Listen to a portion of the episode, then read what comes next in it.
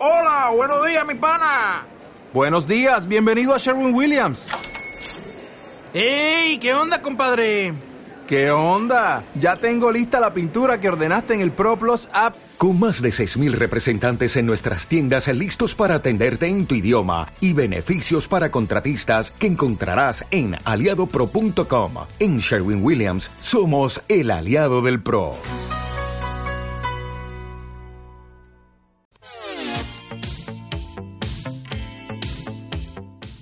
Sildavia. Episodio 614. Las caras de Belmez.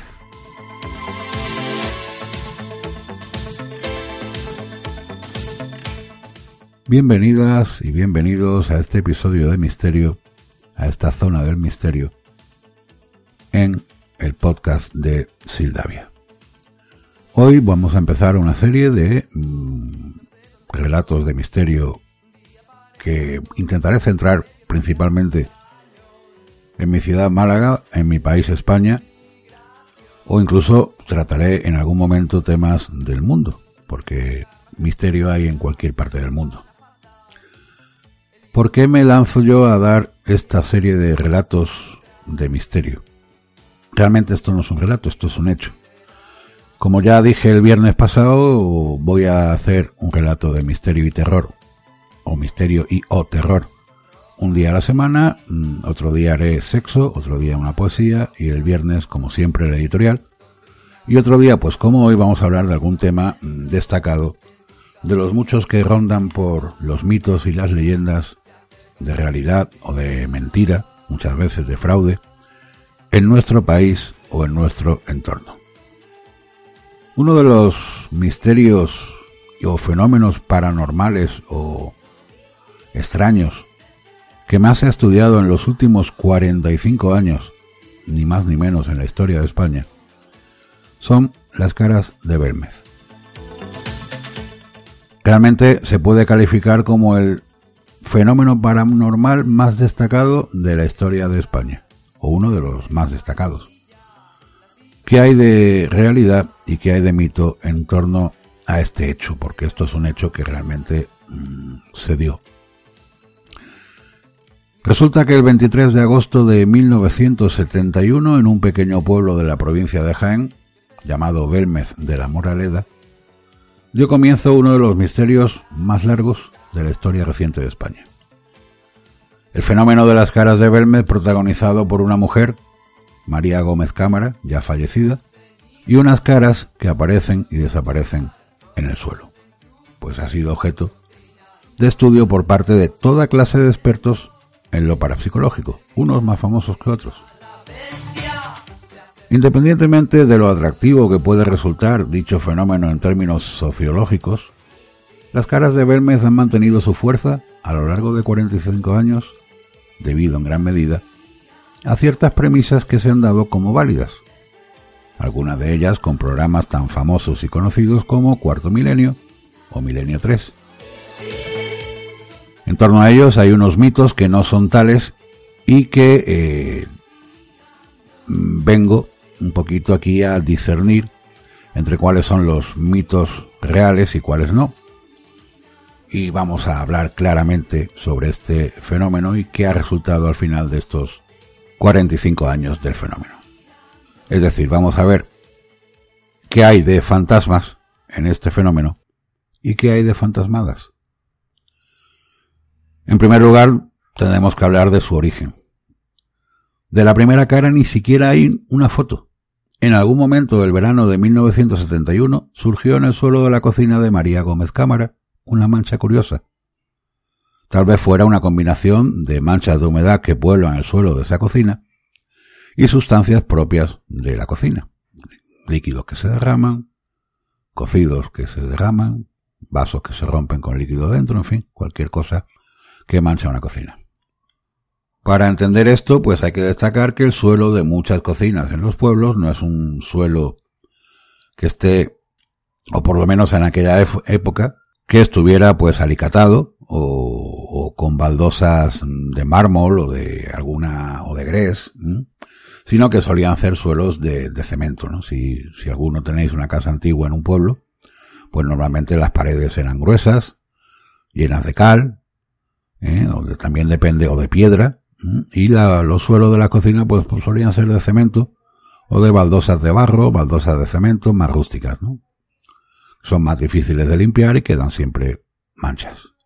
Según varios testigos eh, que han declarado, esta mujer, lejos de estar aterrada como cuenta la historia oficial, estaba encantada con la simpática mancha que se asemejaba a una cara. Y de hecho invitaba a las vecinas a que viniesen a verla. Su hijo Miguel, que ahora es el que enseña la vivienda en los días de hoy, harto de tener la cocina llena de gente, raspó la superficie del suelo y lo volvió a alisar con un poco de cemento. Fue entonces cuando surgió la conocida pava, que no es más que un rostro de apariencia humana. Inicialmente se dijo que era un milagro y que la cara era la faz de Cristo. Medio año más tarde llegarían los parapsicólogos y la entrada en escena de la versión de los fantasmas. Una tercera teoría es que la pava la pintó alguien con ciertas dotes pictóricas, ya que en el pueblo vivía un joven pintor. Y esta cara, pues parece ser que, dicen algunos, que María la indicó que se pintara, para gastar una broma a su hijo Miguel y así vengarse por haberle estropeado su bonita cara que era la admiración de todo el pueblo. El pintor Jesús Rodríguez de la Torre, que reside desde hace años en Alemania, pues al ser preguntado por si pintó la primera de las caras respondió, se dicen tantas cosas, una de sus obras, Signos, resulta reveladora. También ronda un mito sobre las caras de Belmez de que no hubo beneficio económico para la familia, pero sí que existió. Los defensores de la paranormalidad del fenómeno, y así se ha trasladado al imaginario, defienden que la familia no ganó dinero con las caras de Belmez. Pero, tras hablar con testigos y con el fotógrafo de las caras, se hace una estimación del reporte económico. Entre la entrada que se cobraba a los curiosos y la venta de fotografías, la familia Pereira Gómez pudo obtener en los últimos meses de 1971 y en los primeros de 1972 alrededor de medio millón de pesetas de la época, unos 3.000 euros actuales.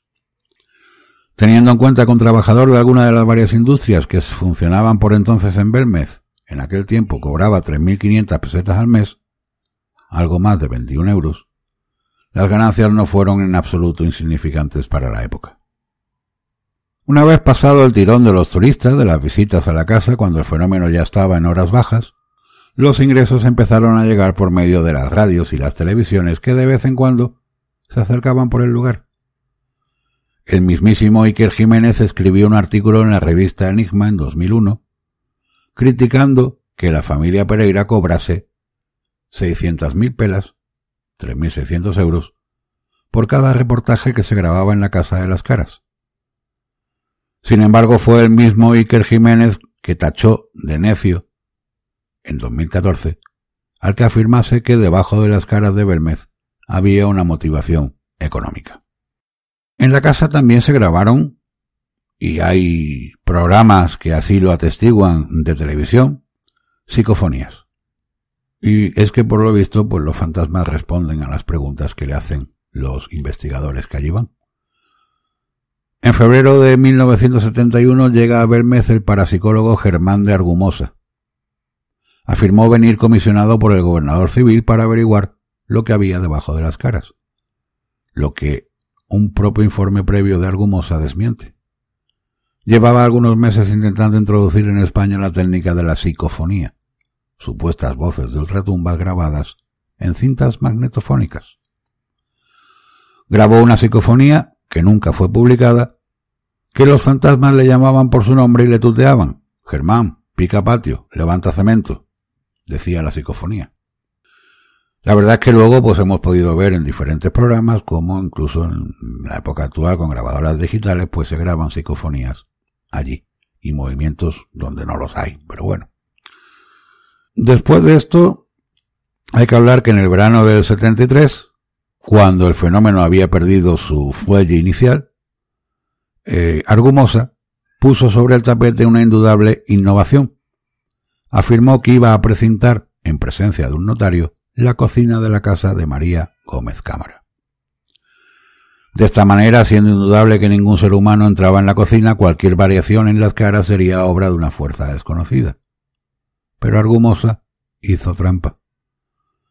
Ciertamente un notario certificó que Argumosa ponía los precintos y que pasados unos meses, el periodo comprendido entre el 23 de julio y el 12 de septiembre de 1973, los sellos permanecían, a su juicio, incólumes, intocables. Pero el truco consistía en que el sello no era propiedad del notario, sino del propio Argumosa, con lo que la prueba carece de cualquier validez. Pues porque si el propio Argumosa quita el sello y lo pone. Otra de las cosas que se plantean en este fenómeno es quién son los que aparecen en las caras, ¿no? ¿Quiénes son los de las caras? ¿A quién se parecen, no? Una vez que el fenómeno prácticamente está sumido en el olvido, las caras de Belmez vuelven a ser noticia de la mano de Ricard Bru. Este asegura haber descubierto que las caras representarían a familiares de María muertos durante la Guerra Civil. El parecido entre la famosa cara de la pava y el guardia civil Miguel Chamorro, cuñado de María Gómez Cámara, fallecido en 1936, se logra trucando la foto del miembro de la Benemérita incrustándole unos mostachos y doblándole la boca en una inverosímil mueca. Iker Jiménez adopta entonces la teoría con entusiasmo y en compañía de su entonces amigo, Luis Mariano Fernández, escribe Tumbas sin nombre, libro en el que aparecerían pruebas obtenidas con los métodos de investigación de la Policía Científica Británica que demostrarían que el parecido entre las teleplastias y varios familiares de María fallecidos en la Guerra Civil serían inexplicables, aunque en realidad la culpa sería del Photoshop.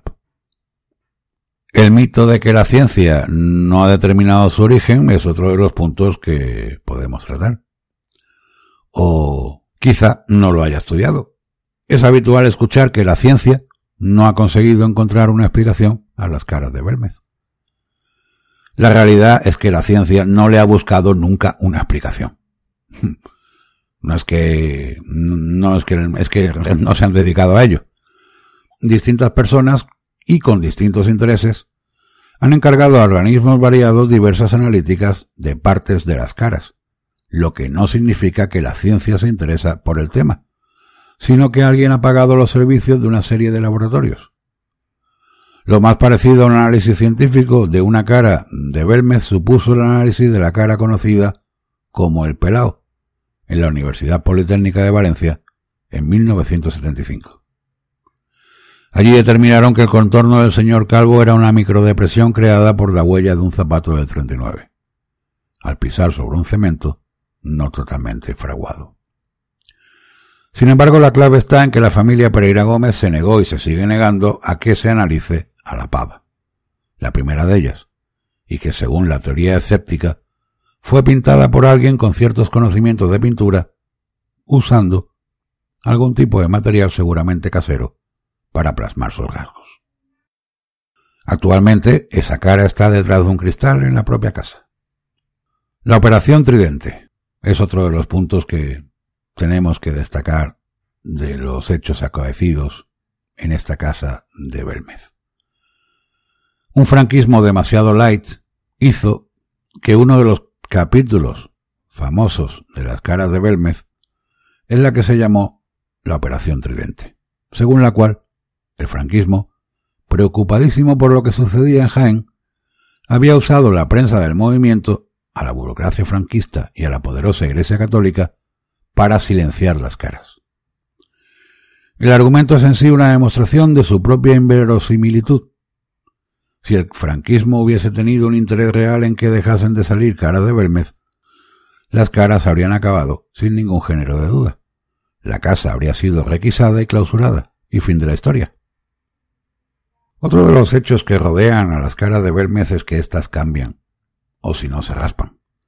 Y es que otro argumento que pretendería apuntalar las tesis paranormales de dichas caras es que no solo surgen y desaparecen de manera inexplicable, sino que algunas de ellas han ido variando a lo largo del tiempo, como el vómito misterioso que fue surgiendo poco a poco de la boca de la pava. El vómito de la pava, que inicialmente se consideró perilla, tiene una explicación muy poco paranormal, inexistente en un principio, y según testigos de la época, un día un curioso visitante raspó esa zona con un llavero para comprobar si había algún tipo de pintura. Después taparon la zona raspada con un nuevo cemento, que quedó de un color diferente. Pero ¿qué es de las caras de Belmez en la actualidad, o en la reciente actualidad? Tras la muerte de María Gómez Cámara en 2004, sus herederos cerraron la casa a cal y canto y la pusieron en venta. Viendo que en la clausurada casa no venía nadie a verlas, parece que las caras de Belmez optaron por aparecerse en otra vivienda, cercana a la original. Lo curioso del tema es que el mismísimo Iker Jiménez consideró aquellas nuevas teleplastias auténticas en un anexo de 47 páginas titulado Informe Resurrección, aparecido en las ediciones de Tumbas sin nombre posteriores a la muerte de María. Sin embargo, es el propio Iker Jiménez que en el programa de Cuarto Milenio de 2014 considera las nuevas caras como intoxicación y burdacopia. Pero ¿y si fuera todo mentira? siempre quedará el fraude inducido. Germán de Argumosa debió sospechar del origen absolutamente nada paranormal de las caras, y temió que si se descubría el fraude de María y su familia, caería en picado su credibilidad. Por lo tanto, se las ingenió para dotarse de un curioso seguro. En el último párrafo del informe que le hizo al gobernador civil escribió literalmente No puede descartarse de manera absoluta el fraude por inducción paranormal, dado el ambiente detectado, aunque este supuesto, repetimos, sea sumamente improbable. Pese a que todos estos mitos, tomados como ciertos, se demuestran como poco veraces, hay otros cuatro puntos que sí podrían jugar a favor de la teoría espiritista. Y es que el primero de ellos, este fenómeno, no comenzó realmente como un negocio. Se suele decir que Belmez fue desde un principio un fraude creado con la intención de hacer negocio.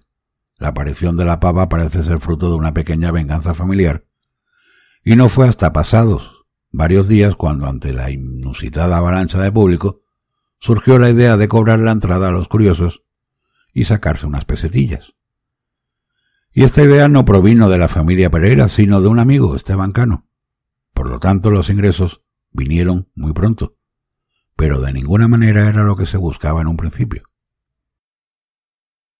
Otro punto a favor de esta teoría son las sales de plata.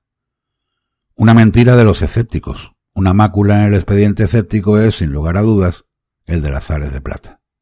A finales de febrero del 71, el diario Pueblo, que era el que más fuelle había dado a la teoría paranormal, aportó ciertas analíticas que demostrarían que las caras se habían hecho usando sales de plata. Otro diario de la época, el Alcázar, se unió a la teoría si bien tiene una serie de evidentes puntos débiles, no hay ninguna garantía de quién hizo la prueba y en base a qué muestras. La prueba se usa como indicio de la participación en el fraude del fotógrafo del pueblo, que en absoluto estuvo implicado en el mismo, y no era más que un simple aficionado, sin el equipo ni los conocimientos necesarios para dar montaje, y sobre todo, es absolutamente insostenible el móvil. Otro de los puntos es que hay manchas que parecen caras y otras son caras. Es un punto bastante absurdo considerar las caras de Bermez una simple paraidolia. Se trata de un fenómeno psicológico por el cual un estímulo vago y aleatorio, por lo general una imagen, es percibida erróneamente como una forma predecible, la pareidolia. Es indudable que algunas de las caras de Bermez, sobre todo algunas de las que se exhiben actualmente, se tratan de simples casos de pareidolia, esto es, tres manchas con las que con imaginación y voluntad se equiparan a una cara. Sin embargo, tratar de pareidolia algunas de las caras de Belmes tan inconfundibles como el pelao es negar la evidencia. El desconocimiento de la técnica es uno de los puntos a favor. Y es que finalmente hay que reconocer que el único punto sobre el que reposa una sombra de misterios es precisamente este, el de la técnica. El escéptico valenciano Francisco Máñez mostraba que la simple adición de humedad en el cemento puede crear formas. La única duda es por qué algunas de esas imágenes han durado días, otras meses y otras años. Realmente han habido cientos de caras de Belmes, pero hoy por hoy solo perduran dos, además de la pava. La siempre llamada guapa, ahora rebautizada como dama de blanco, bien podría ser una simple paraidolia, una mancha entre otras muchas que, mirada con mucha benevolencia, podría asemejar un rostro de una mujer con su melena. Sin embargo, los rasgos del pelado enmarcados en la pisada del zapato que da forma a su cara, ahí sigue. Alguien la retoca de vez en cuando, añadiendo simplemente unas gotitas de agua que ningún análisis podrá detectar. Se hizo la leve pisada en una zona donde caprichos de la casualidad existían de antemano dichas manchas en un cemento no totalmente fraguado. Y aquí es donde sigue el misterio. ¿Se resolverá algún día? ¿Quién sabe? El fenómeno sigue y ahí está. Es tan conocido y tan famoso que hasta fue nombrado en canciones de la movida en los 80. Las caras de Belme quisieron hablar, la prensa amarilla las hizo callar sin más.